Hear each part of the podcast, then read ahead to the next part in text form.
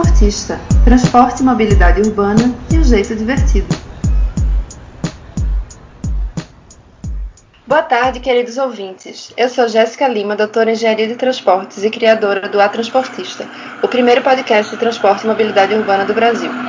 Quinzenalmente, a Transportista entrevista especialistas de diferentes áreas de estudo e região, regiões do país, buscando aumentar o conhecimento sobre o tema.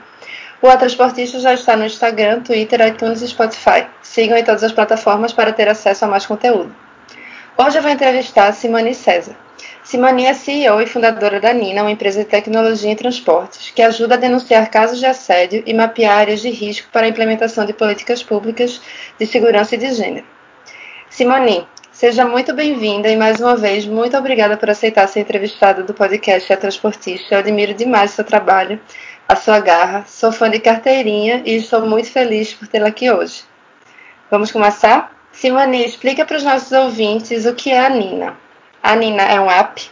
Não, a Nina não é um aplicativo. A Nina é uma tecnologia integrada a aplicativos já existentes, ou seja, a gente consegue é, já atuar em aplicativos consolidados como Stamob, Move é, o Google Maps. No caso de Fortaleza, que é onde a gente atua, a gente atua dentro do app chamado Meu Ônibus Fortaleza.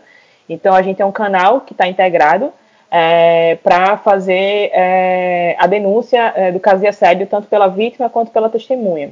E esse canal ele está conectado com as câmeras dos ônibus, né? Então quando a vítima ou testemunha dentro do protocolo é, que a gente estabelece faz a denúncia, a Nina já notifica se essa denúncia ocorrer dentro do ônibus e a gente identificar, a gente já notifica de imediato a, a empresa de ônibus e eles têm 72 horas para encaminhar essas imagens é, para a Polícia Civil. É, uma outra parte da, da Nina em si é a inteligência de dados, né? Então a gente, tem um, a gente fornece para a Prefeitura de Fortaleza e para outros clientes um painel de controle é, com, uma, com mapa de calor, horários, picos de denúncia, de assédio, tipificação, é, perfil do, é, dos usuários, não identificando quem, quem são os usuários, mas se é homem, se é mulher, faixa etária, é, para que eles possam munir né, é, os tomadores de decisão da cidade para que eles possam é, fazer ações para mitigar a problemática ali da violência de gênero na mobilidade urbana. Então, esses são, uh, esse, é, esse, é o modelo que a tecnologia Nina atua. Lembrando também que a gente tem um serviço né, de consultoria, que esse serviço sempre vai antes da integração e início da operação da tecnologia na cidade. É um serviço que a gente levanta os equipamentos públicos é, que estão ali para atender essas vítimas, é onde é que estão essas imagens, entender como é, os terminais funcionam, para que, de fato, a Nina é, consiga cumprir a missão dela na cidade. Muito bom. E além de Fortaleza, vocês estão indo agora para outras cidades, não é? Quais são as outras cidades que vocês estão chegando agora, Simone? Então, a gente está em negociação, mas já avançando alguns termos, algumas visitas com Belo Horizonte, é, Pernambuco, na região metropolitana, e Sorocaba, é, é, cidade próxima a São Paulo. A ideia é iniciar por Sorocaba até chegar a São Paulo, capital. Ah, que massa, não sabia. É, vocês estavam também chegando em Sorocaba, não. De Belo Horizonte, Recife, região metropolitana, a gente já tinha comentado. Então, muitos dos nossos, nossos ouvintes são estudantes ainda, e aí eu acho que seria interessante tu contar um pouco pra gente, Simone, como surgiu a ideia da Nina, como é que você desenvolveu essa ideia estando ainda na faculdade? Então, a, a, o contexto da Nina em si é, eu acho que está é, tá muito atrelado à história da minha vida. Assim. A minha mãe, ela era cobradora de ônibus é, na minha infância, e não só ela trabalhava com transporte, na minha família, pessoas ainda trabalham, então a pauta mobilidade, querendo ou não, sempre foi muito presente, né? Eu, eu, é, o, o, meu avô era cobrador de ônibus, eu tenho um tio que é motorista de ônibus, uma prima que é maquinista, um tio que é chefe de plataforma do metrô daqui do Recife. Enfim, querendo ou não, eu sempre estava imersa nesse cenário mas nenhum familiar meu estava é, na condição de tomador de decisão nessas áreas, eram de trabalhadores. E quando eu entrei na universidade, na UFPE, um dos meus primeiros estágios também foi numa administradora de frotas, né, é, de ônibus do Norte e Nordeste, eu trabalhava na garagem. Então, eu tinha aquele background familiar, por saber como o transporte funcionava, é, sou usuária do transporte público, enfim, e agora me via na condição de rodoviária. E me via também, além de me ver na condição de rodoviária, é, a impotência de ser usuário e poder cobrar, que a gente não vê essa efetividade, eu também sentia do outro lado, como rodoviária. Eu via muitas falhas no sistema e mesmo sendo trabalhando dentro dele, eu via que a gente ficava de mãos atadas ali, porque os tomadores de decisão não usam. Acho que o grande problema aí, nesses, nesses, nesses uh, desde 2013 que eu trabalho é, com transporte, é, eu vejo que é isso, assim, a discrepância de quem é, gerencia ou quem tem a empresa de ônibus, enfim, e quem de fato usa, assim, são pessoas que um gerencia para uma demanda de um outro que ele não entende nada porque ele não usa o serviço. Então isso para mim ficou muito claro, né, na condição é, da, de, de, ter uma família de uma família que trabalha na área de transporte também ter sido estagiária da área, mas também enquanto pesquisadora. Foi, então foi daí é, esse incômodo pessoal, né, e também pela vulnerabilidade que minha mãe passava diariamente, enfim. E aí eu comecei a me debruçar por dados. Queria entender como é que a violência de gênero, é, no aspecto da, da mobilidade urbana, ela era um fator impeditivo para o acesso e manutenção de mulheres no ensino superior, a priori, o, o, o recorte da pesquisa era esse, né? E aí foi quando eu cheguei a alguns números e percebi que, primeiro, até então ali é, tinha aquela questão, já era lei, na verdade, a, a importunação sexual em espaços públicos, mas não era algo é, que tinha uma punição de fato efetiva, assim, é uma punição pesada, né? Que hoje é de 1 a 5 anos, é, 1 a 5 anos de reclusão. Em 2016, quando eu comecei a pesquisar, era, não era, era uma contravenção penal, enfim, era, era, era pena de ação comunitária, cesta básica, essas coisas. E aí eu vi o grande problema. Então, é, o primeiro dado que eu tive acesso foi um dado do, do Fórum Brasileiro de Segurança Pública, que ele estima que um caso de assédio no transporte público ocorre a cada quatro segundos, né?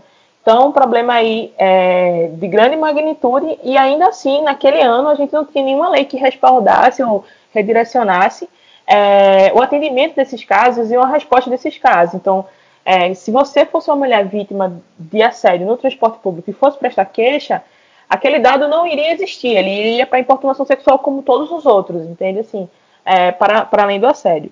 E tem um outro fator também é, no relatório do BID do mesmo ano, do Banco Interamericano de Desenvolvimento, que aponta que a América Latina ela, ela tem um histórico assim de fazer é, é, políticas públicas para violência contra a mulher sempre no aspecto intrafamiliar e não no aspecto urbano, porque não se tem essa violência ainda, né? A gente vê aí a Maria da Penha que enfrenta muitos problemas. Já tem a lei, já tem quase, do, acho que 12 anos agora fez, é, a Maria da Penha. Então, é, quando a gente fala de violência contra a mulher, geralmente as pessoas entendem isso, assim, ah, Maria da Penha. Mas tem um, é um aspecto completamente diferente, porque é uma violência de um agressor que você conhece, já tem uma relação, etc.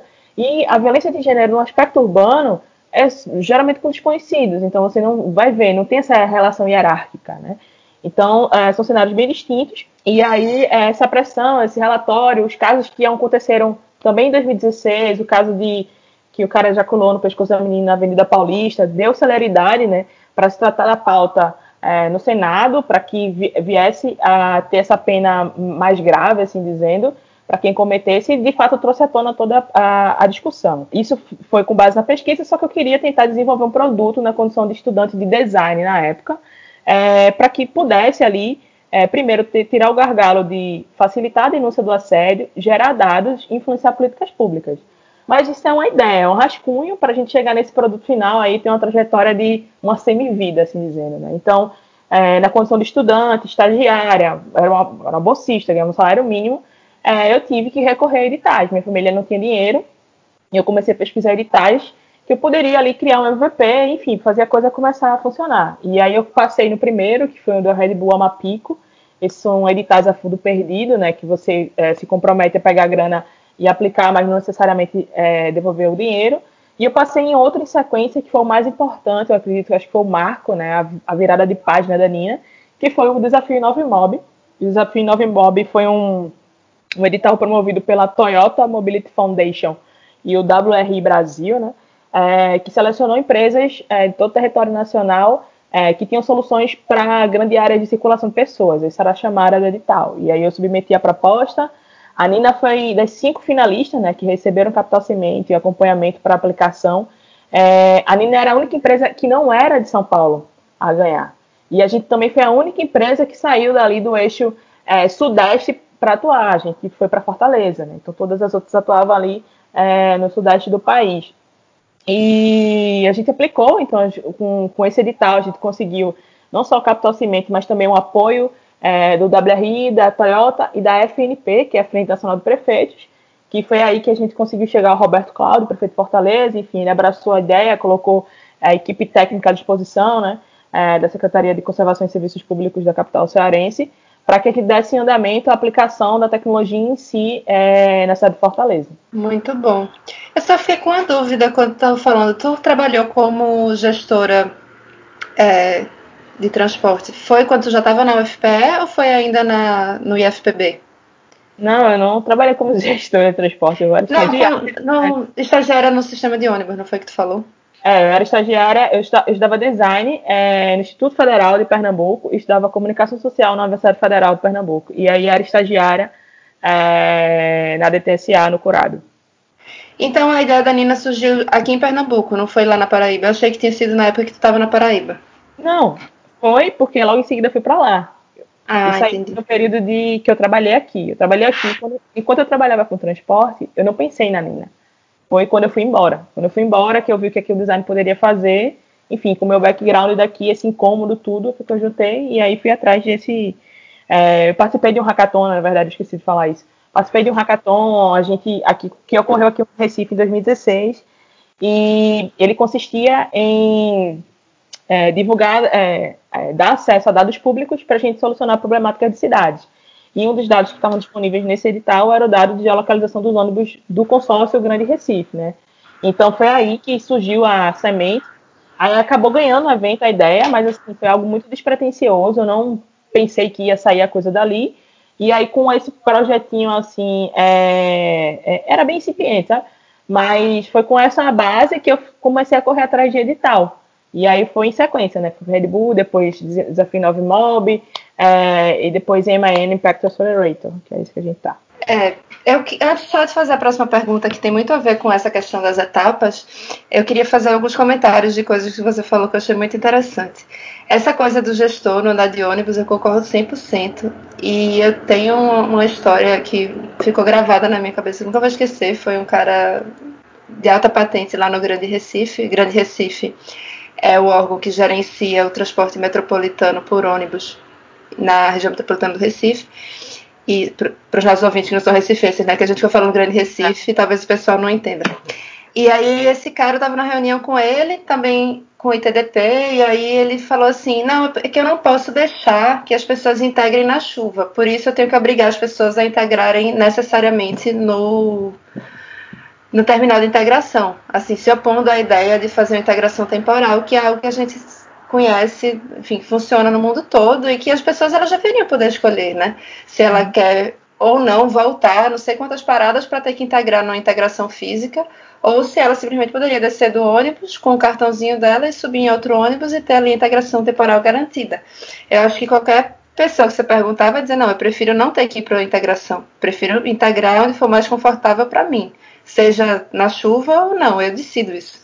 Mas eles parece que querem ter esse controle sobre o sistema, decidir, uma coisa meio paternalista, assim, de eu decido o que, é que as pessoas podem ou não fazer. É, é porque a tomada de decisão, é, esses cargos, é, eu acredito que a maioria ali, comissionados, enfim, uma coisa assim, é com base no achismo, né, querendo ou não. Infelizmente, quando a gente chega para tratar é, com algumas secretarias, não em todas, obviamente, a gente vê que a pessoa não tem um background técnico, assim, né? Então, assim, não é. É com base no que ela acha. Então, cabe a gente, eu acho, né? Também, assim, eu na condição de empresária agora, se dizendo, empreendedora, é, de catequizar, de chegar e dizer, ó, é melhor assim, por quanto quando eu vou fazer uma coisa da Nina, né? Não nesse caso. Mas, assim, eu começo a pautar em cima de dados, porque é, dados não tem como ele me é, contra-argumentar, né? Então, sem fundamento. Então, infelizmente é isso, assim, é um cenário que a gente vê muito essa coisa do é, como é que chama? É uma coisa oligárquica, né? Tipo, de, é, famílias de transporte, assim, a gente vê no, no, nos consórcios que tem da vida, assim, é geração, geração, geração, geração, que parece que passa no sangue o conhecimento, e a gente sabe que não é assim. É, exatamente. Outra coisa que tu falou e que me fez lembrar um, uma série que eu vi recentemente, que tu também já tinha me falado, e que tava todo mundo falando uma época, que é aquela cena de Sex Education, a série do Netflix que mostra a menina sendo. E acontece exatamente isso que você falou do, do cara ejacular nela, né? Que aconteceu aqui no Brasil, em, em São Paulo. E o que acontece é que as pessoas não estão nem aí. As pessoas simplesmente olham para ela e ela fica super constrangida. E que esse também é um problema que a gente enfrenta, né? A questão da pessoa se reconhecer enquanto tendo sofrido um assédio no transporte público. Porque é isso também, assim, nas pesquisas que eu já fiz de gênero, a, muitas das mulheres não entendiam, mesmo você tendo visto que elas tinham acabado de ser assediadas, e você ia perguntar para elas se ela já tinha sofrido assédio, ela dizia que não. Porque para ela assédio é necessariamente, sei lá, alguém tocar, mas não, não precisa estar atrelado a isso. Bom, antes de ir para a próxima, eu queria saber quanto tempo foi, Simone, que durou esse, esse processo, né? do surgimento da ideia até hoje, que você já é um, uma empresa, sim, uma startup consolidada e com um grande futuro pela frente. então, a, a, eu trato a data de início da Nina como 2017, assim, por a, a execução da startup, né? Mas a pesquisa começou em 2016. É, então, foi 2017, primeiro edital, Red Bull, 2018, segundo edital, Toyota Mobility Foundation, WR Brasil.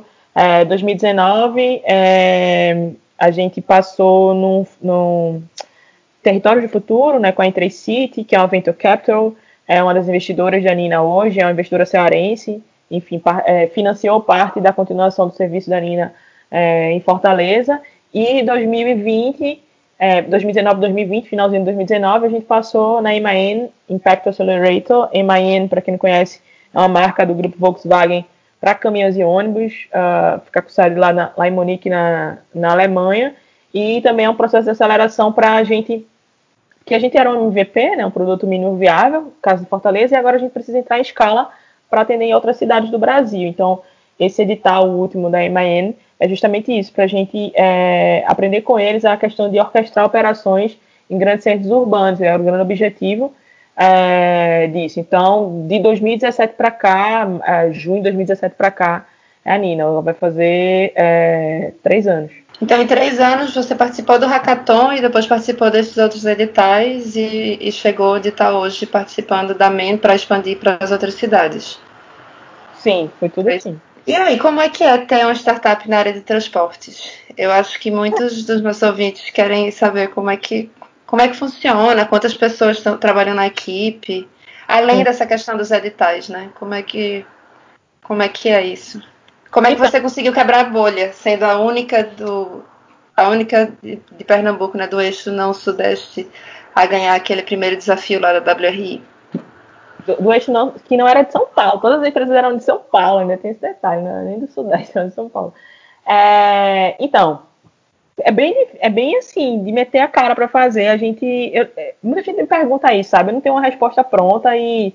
É, enfim, era muito porque a Nina tinha uma ligação visceral, né? A minha mãe era cobradora de ônibus, ela passava ali 12, 11 horas dentro do ônibus e é pesado, a gente sabe o quanto ela está vulnerável. Se um caso de assédio a cada, acontece a cada 4 segundos, imagina uma pessoa que passa 12 horas dentro de um ônibus e sai de casa 4 horas da manhã, sabe? Então, imagina tu crescer com esse, esse tipo de percepção é, de vulnerabilidade da sua mãe e você se vê na condição e você vê que sua irmã mais nova vai sofrer a mesma coisa, enfim, é uma coisa cíclica, né? E que milhões de mulheres estão naquilo.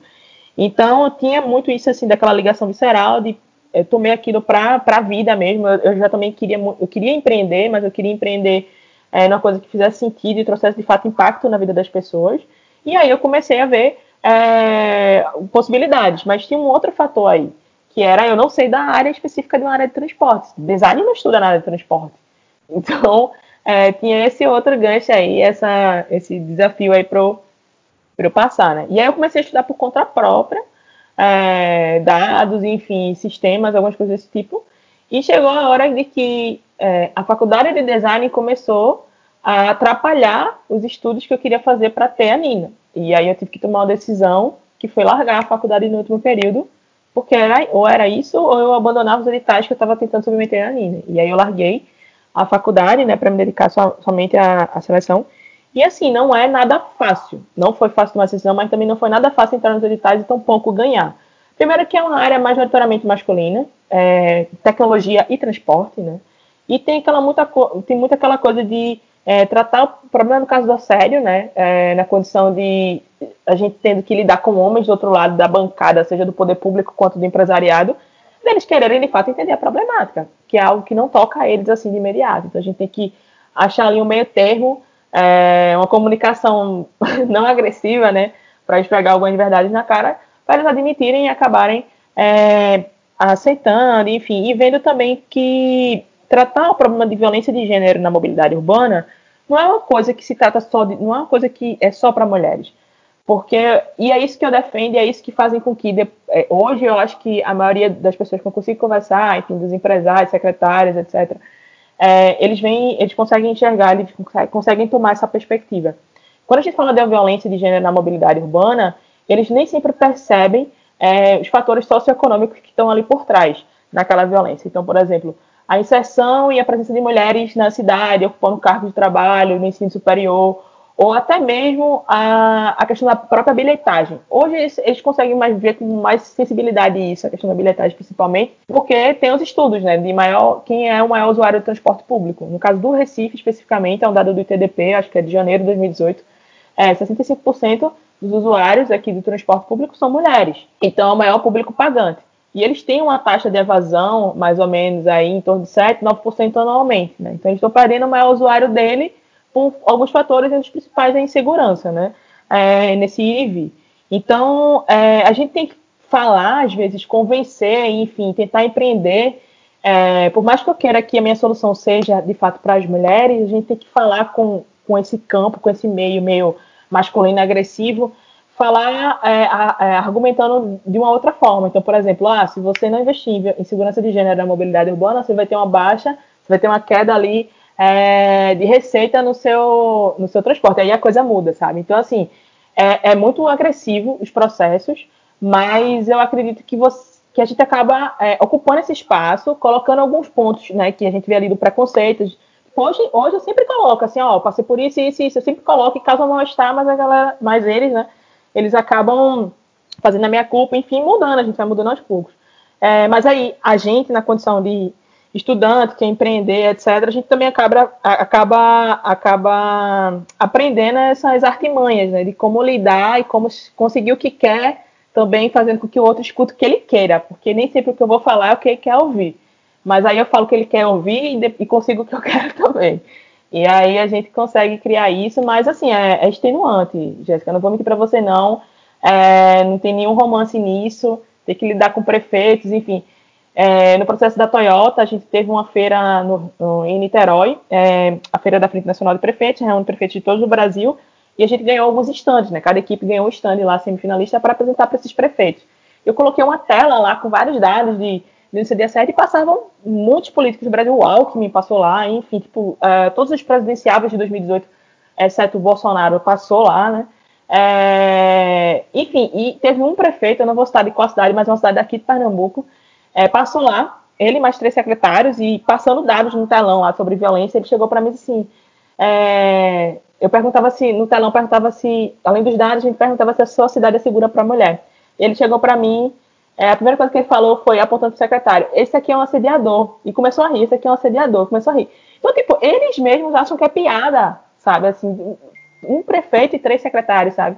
E aí um secretário ficou extremamente constrangido e aí ele ah, e quis, e quis é, amenizar a situação dizendo que a cidade dele era segura assim, para mulher porque tem uma delegacia para mulher. Eu disse, então você está presumindo que sempre vai ter uma existência de uma vítima, para ter a ideia é que é, a gente não tivesse essas políticas aí de, de, de atendimento de violência, era de, de, prevenção, etc. Então, é esse tipo, assim, de. É uma catequese, você tem que vencer uma guerra todo dia, mas a gente acaba aprendendo com as artimanhas, e é um exercício de paciência também. É, Pessoal, não romantizem. Quando eu conheci Simone ano passado no. Bom, já conheci ela de acompanhar o trabalho dela, né? Mas conheci pessoalmente ela no passado e eu fiquei impressionada como ela fazia um milhão de coisas ao mesmo tempo e parecia estar sempre cansada. Então, realmente, assim, ter uma startup pode ter muitas coisas positivas, mas também é difícil. Não achem que é fácil, não. Ela é uma guerreira e você pode ver que pela, na voz dela ela transparece isso, né?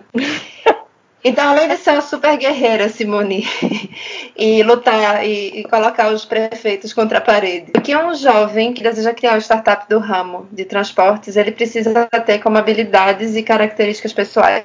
Olha, sem sombra de dúvidas, é... eu acho que, sem sombra de dúvidas, é, é a questão da perseverança, assim. Você está entrando num setor que é de famílias, sabe? Tipo, por mais que seja ah, start, startupeiro e tal os grandes conglomerados de transporte é, de, de, consórcio, né, eles têm empresas células como startups. O Citamóvel via da Citate, a Citate é do Grupo Metropolitana, enfim, é, é, e, e, tem todo esse aparato por trás. Então você vai entrar num, uma coisa ali meio complicada, né? Então, a perseverança, mas conhecimento, né? Você, é, a gente fala muito assim, ah, vou criar uma empresa de transporte, etc. Mas algo tô completamente desconexo, sabe? Uma pessoa que não anda de ônibus, assim, tipo, é difícil. Estudante, é, no meu caso, eu sempre fui estudante, usuário de transporte público. Então, para mim, assim, é, eu tinha, como é, era meu espaço de fala, falar e apontar as melhorias, ainda mais porque eu conhecia algumas coisas técnicas também ali com o background que eu tinha, né? Então é isso, assim, é, ouvindo e, e falando também na perspectiva das pessoas que me avaliaram, WRI e MAN, era isso, assim, eu fui muito perseverante, porque porque eu, eu fui tentando os caminhos que dava, assim, fechava uma porta, tentava outra, fechava uma porta, tentava outra, e, e consegui fazer, né? Então, é isso, você, a gente vai engolir, engolir sapos, assim, é, para tentar fazer, mas eu só posso dizer que é isso, Jéssica. Eu não posso nem dizer que é conhecimento técnico nem nada, porque é, conhecimento técnico a gente pode ter, chegar lá, a gente não vê o tamanho do problema e, e querer parar, entende? Então eu acho que o maior quesito aí é, de exigência é perseverança. Tu falou a questão do machismo e de ser um ramo familiar, né? Mas quais outras barreiras? Quais foram as principais barreiras, além dessas duas, que você encontrou até agora no desenvolvimento da Nina? A questão financeira, né? Então, por exemplo, é, eu só consegui financiamento através de editais, assim, e era um processo muito longo. Mas quando a gente vai, quando gente, por exemplo, quando eu cheguei no edital da Toyota, que eu cheguei para a final, é, eu acredito que das cinco equipes finalistas, eu era a única que não tinha é, financiamento próprio. Tipo assim, o pessoal que. Até o pessoal que investe na área de transporte, soluções de transporte, é uma galera classe média para cima, sabe? Não é nunca classe C, D e E. É, ou, sei não, classe D e E que tá ali. Então era a questão desse, desse desafio. É, um outro ponto também é, é isso, de, de darem crédito é, ao que você está falando. É, mas eu ouvi do, do Lindau, né, que é o, é o, é o diretor-presidente do WRI Brasil, que era isso, ninguém sabe é, melhor que você sobre a violência de gênero no transporte. Por, por, conta da condição, quando, quando eu falava né, no discurso é, sobre a violência que minha mãe sofria, assim, na condição de cobradora de ônibus.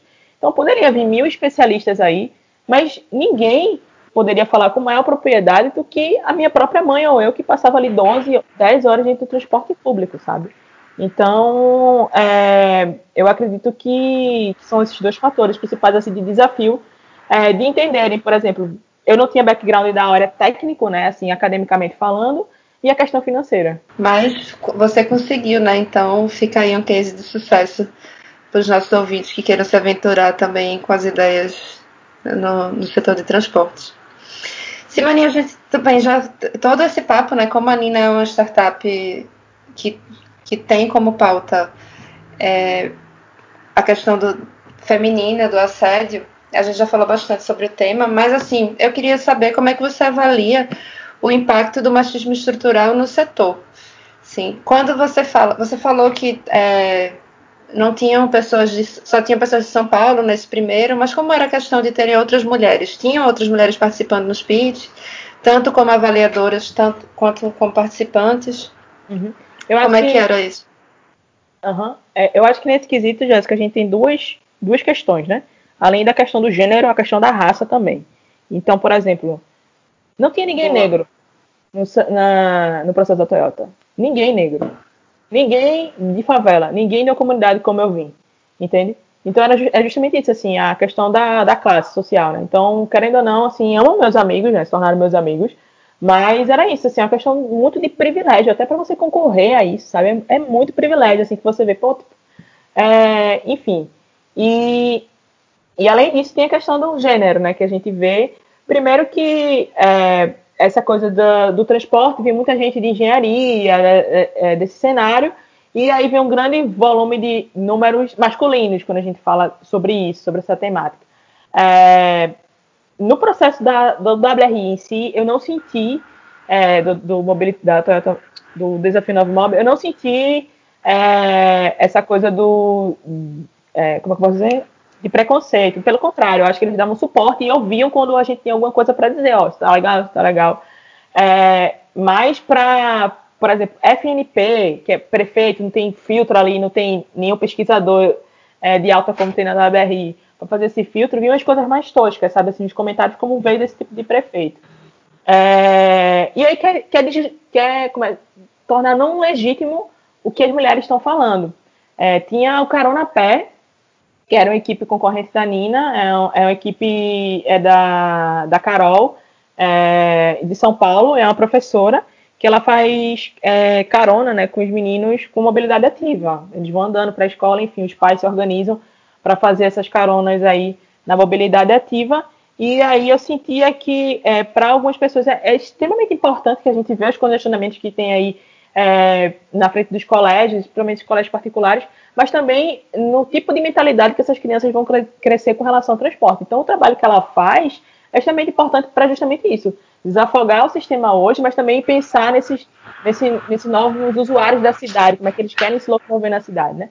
E às vezes eu percebi que no discurso dela, quem estava avaliando, e olha que era uma concorrente, assim, dizendo dela, né?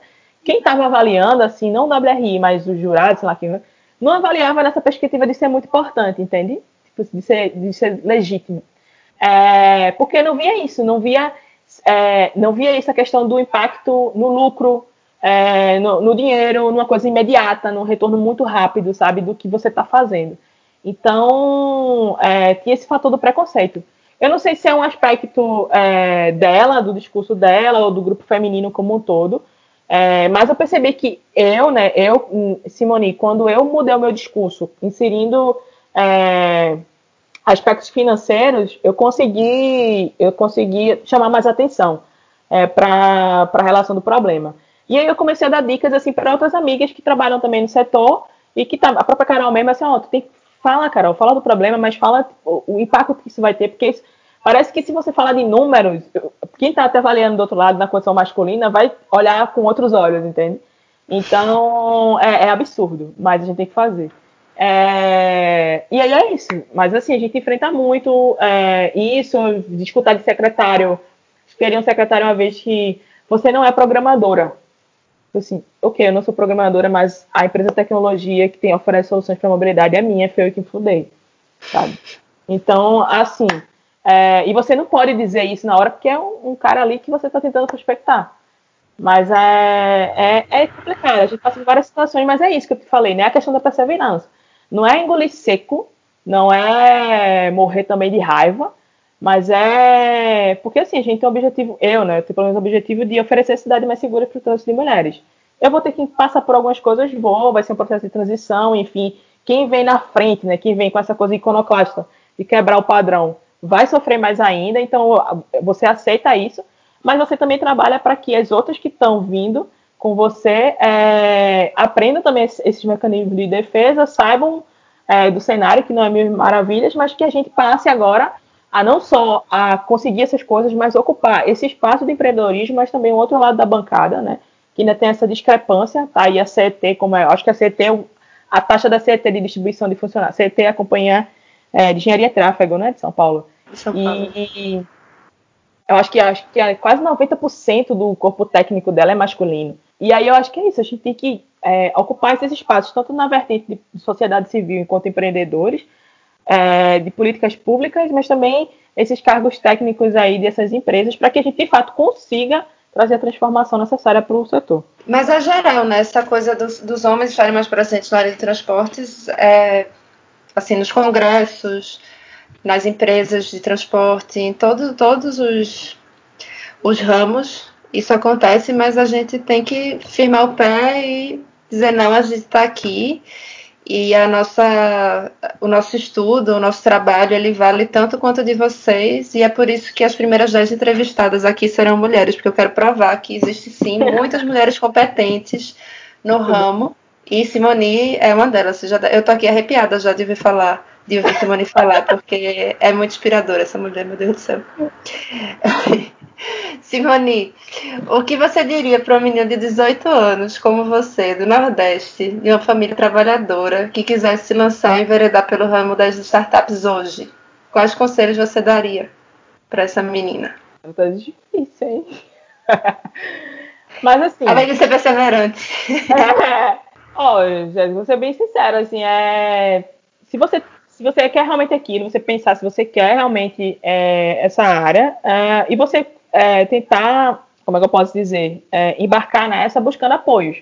Falando não só apoio financeiro, mas eu, eu sempre quando eu, quando eu posso, enfim, quando eu tenho tempo, agora eu estou tendo bastante tempo, eu sempre consigo compartilhar, é, enfim, mandar editar, mandar primeiro pitch que eu fiz, mandar isso, aquilo, outro, porque era isso, eu não tinha referência, né? Eu catava, tipo, eu senti muito isso, assim, tipo, não tenho uma referência. Então, para mim, era, foi, foi difícil, assim, sabe? Eu, obviamente que eu tive outras ajudas, mas, assim, aquela referência seria, tipo, nossa, seria massa. Se hoje é, dá para inspirar ou dá para ajudar alguém fazendo o que eu faço, mostrando como eu fiz, que, que se multiplique, sabe? Eu acho que a gente tem que cumprir essa missão mesmo para que venha mais, mais meninas. Mas é isso, assim, é um. Ó, é, eu perdi, no processo da Toyota, eu perdi as contas de quantas vezes eu bati na emergência com o pescoço, tem, tipo, meu pescoço estava travado em tanta tensão. Porque eu sabia que era tudo ou nada. Eu sabia que se eu não ganhasse aquele, aquela final, era enterrar a Nina.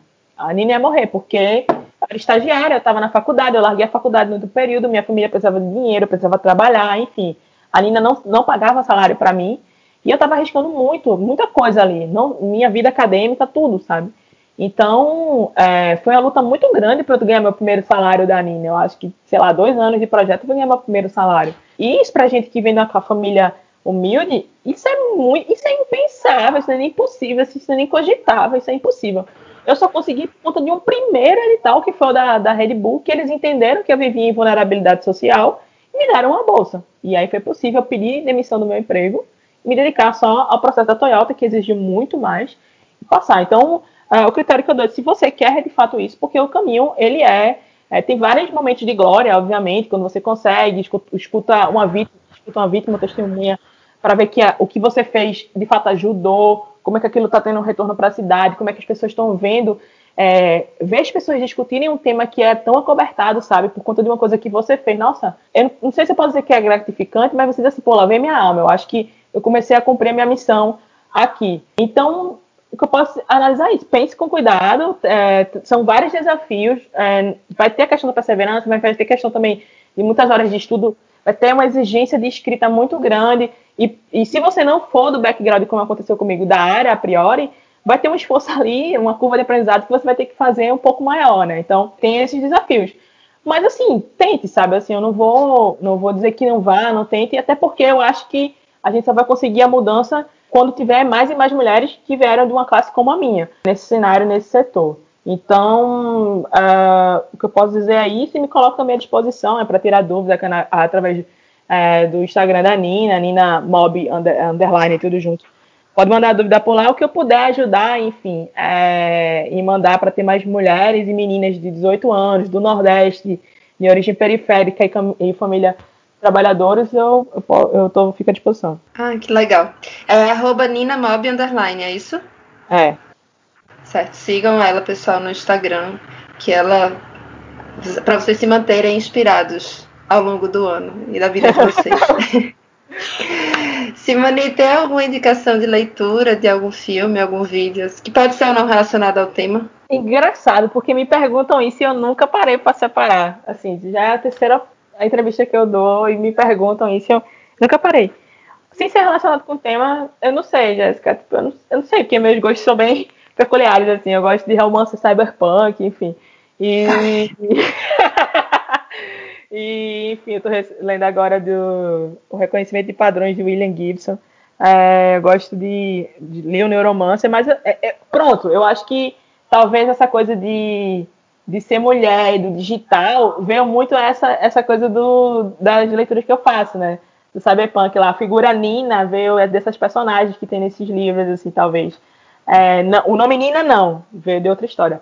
Mas essa coisa de ser mulher, da tecnologia, enfim, da tecnologia é, poder melhorar a vida das pessoas e como é que ela está ali é, correlacionada com a vida dos humanos, essa interação é, IHC, né, que é a interação humano-computador, é, eu acho que vem muito desse background que eu tenho, mas é de uma coisa de literatura que eu faço por entretenimento e não por conhecimento técnico. A priori, eu acho que isso é, tem algum um filme, um documentário que me inspirou bastante, dois na verdade, né?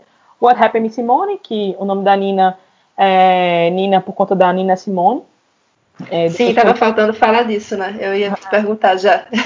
Ah, tá. Quer que eu fale ou quer perguntar?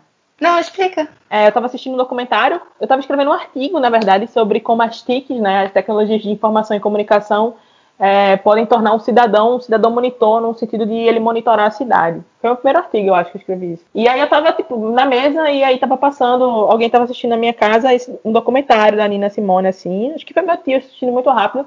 E eu, eu peguei uma frase, né? Tipo, uma, tem uma cena que um jornalista está perguntando para ela o que, é que ela entende por liberdade naquele contexto da luta pelos direitos civis ali dos negros norte-americanos e tal. E aí ela fala que liberdade para ela é não ter medo. Aí eu, pô, que frase massa, forte e tal.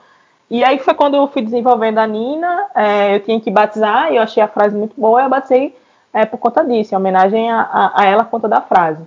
É, mas com relação a, a por exemplo, as meninas que querem entrar na área, mas não, não nessa área especificamente, mas querem ser mais ativas, enfim, ver mudança social, empreendendo na política, sei lá, em governos, em grandes empresas, tem um filme que eu acho extremamente inspirador, né? É, um pouco triste também, que é o documentário da Marielle, que conta, assim, é, como foi a trajetória dela, assim, eu me vi, e eu me vi em vários momentos daquele é, documentário, porque é aquela realidade, a gente sai de nenhuma perspectiva, é, consegue ascender socialmente graças à educação, e tem muita gente ali que você, quando ganha destaque, é, vai querer é, deslegitimar você, deslegitimar sua luta, enfim. Então é isso, a gente vai sofrer aquela guerra, e é, e é meio pesado porque mostra o background de como era ali por trás, muito antes do assassinato em si, mas a, a, questão da sobrecarga emocional que a gente acaba sofrendo, né? Porque quando a gente aparece em jornal, Forbes, isso, aquilo, outro, a sobrecarga, a sobrecarga não vai junto, só vai um sorriso e uma foto naquela revista.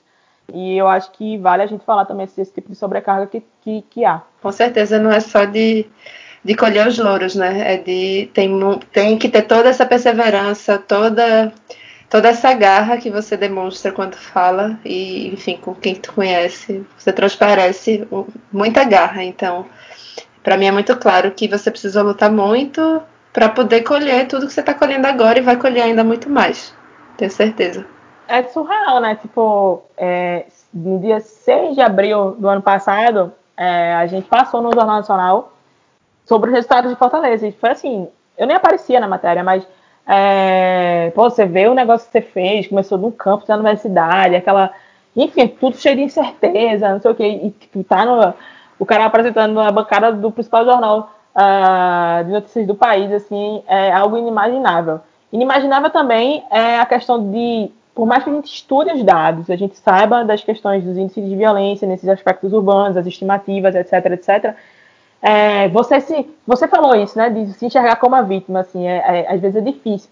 É, é difícil a gente se enxergar como a vítima na condição de violência sexual, mas também da própria violência urbana como um todo.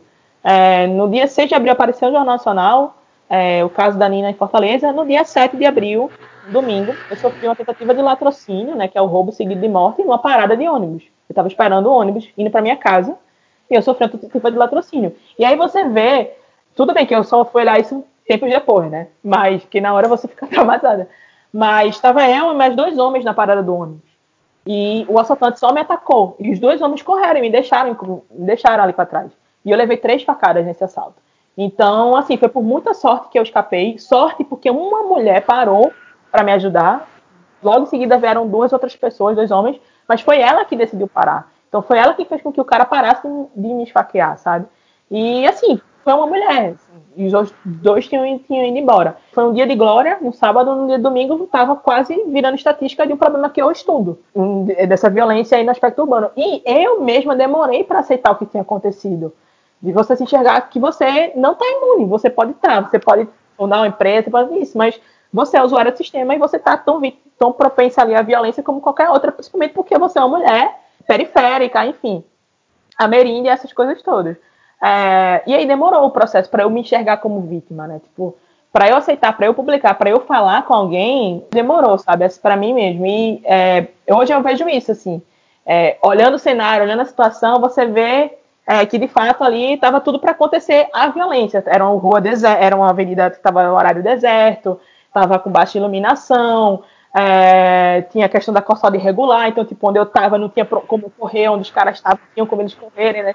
E tudo só apareceu para eu ser a presa, sabe? Então, eu e outras milhões de mulheres, assim. Então, talvez é, seja isso, do, é, da gente de fato aceitar, viver o problema e tentar trabalhar para que isso não se repita, não só comigo, mas com outras milhões de mulheres que tem no Brasil e no mundo, né? Com certeza. Seguiremos lutando para isso. Você, com a sua startup, que eu desejo que tenha muito sucesso, e eu aqui com as minhas pesquisas e doutrinando as minhas alunas para que e alunos também, né, para que eles entendam o problema e que quando eles forem secretários no futuro eles não façam o tipo de comentário, porque eu sempre penso muito nisso, assim, o, eu ensino na, na universidade pública que é para onde é onde estuda a elite intelectual do país. E muitos secretários que que de fato decidem nas cidades eles foram alunos de engenharia, né?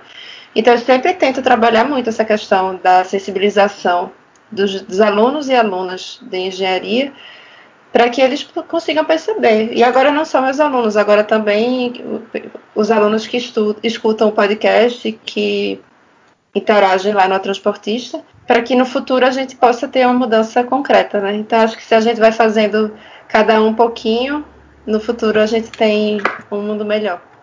Exato. Aí uma mensagem bem piegas para terminar o programa. Bom, então pessoal, acho que é isso. Por hoje é só. Caso vocês tenham alguma dúvida, elogio ou opinião, escrevam para contato.atransportista.gmail.com e vocês vão ficar agora com a música em homenagem a Nina, a música de Nina Simone, a minha favorita, Ain't Got No.